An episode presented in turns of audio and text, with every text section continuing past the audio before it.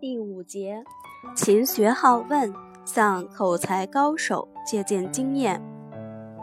发明大王爱迪生说过：“天才是百分之一的灵感和百分之九十九汗水的结晶。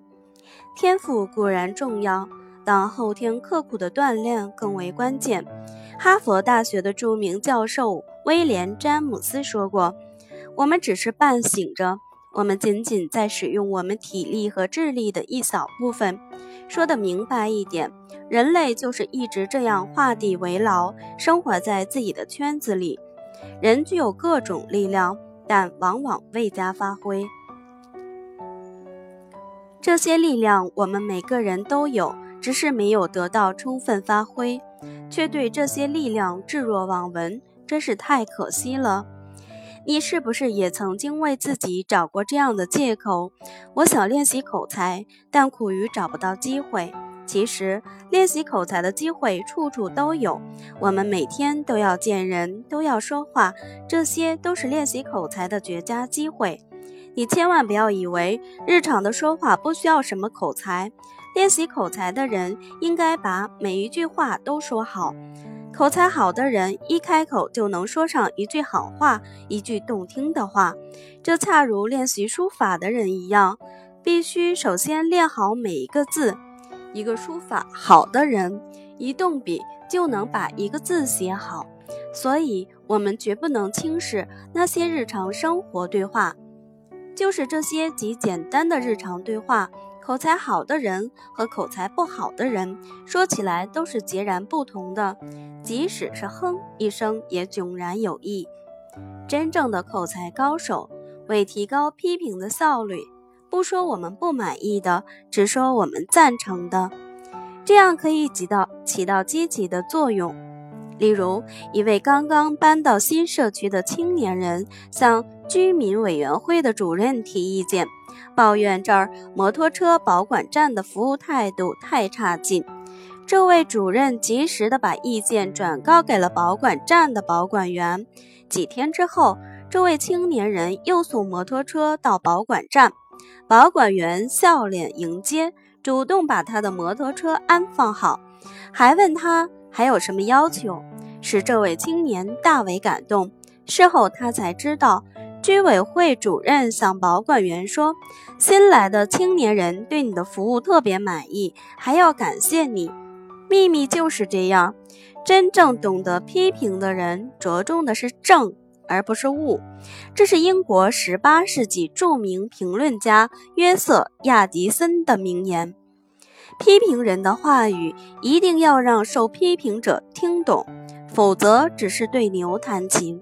常常听到夫妻俩之间的抱怨：“我们俩总合不到一块儿。”这句最普通的埋怨话，可能被对方误认为是要离婚。如果要求要求证对方是否听懂你的意思，最简单的方式就是问一问：“你懂我的意思吗？”然后听听对方口中说出来的是否是你的本意。可惜，大多数人忽略了这一点。问一问对方是否同意你的看法，也是批评别人时可以采取的沟通方式之一。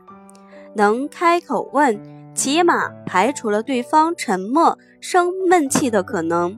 如能坦然地提出异议，解决问题就有希望了。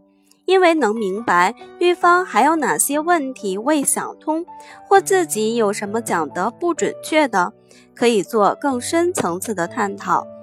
每个人都想在众人面前侃侃而谈，拥有令人羡慕的谈吐功力，但是很多人却最终这样抱怨：“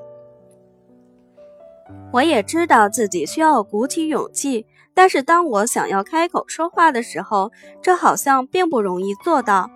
其实，从那些口才高手的说话经历中，我们可以看到，说话并不是一件很难的事情，只是很多时候我们都是缺乏勇气而已。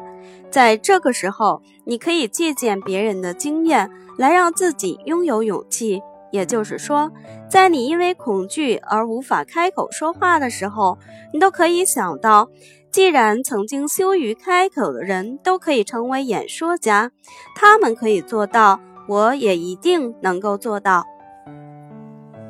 所以。在我们与那些重要的人物进行交谈、进行商务谈判时，甚至只是在平常与人的交谈中，如果感到很害羞，你都可以借用别人的经验来鼓起自己的勇气。在不同的时候，你可以想到相应的故事，以达到鼓起自己勇气的目的。我们都知道，一个人如果不下水，便永远也学不会游泳。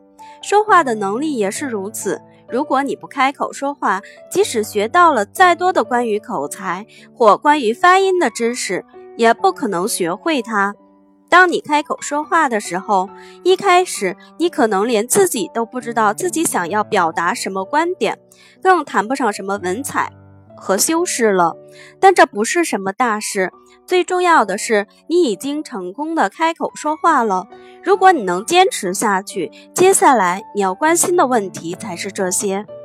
不论你有多么渊博的知识，多么睿智的大脑，你都不要期望一开始就能清晰明白地向别人表达出来。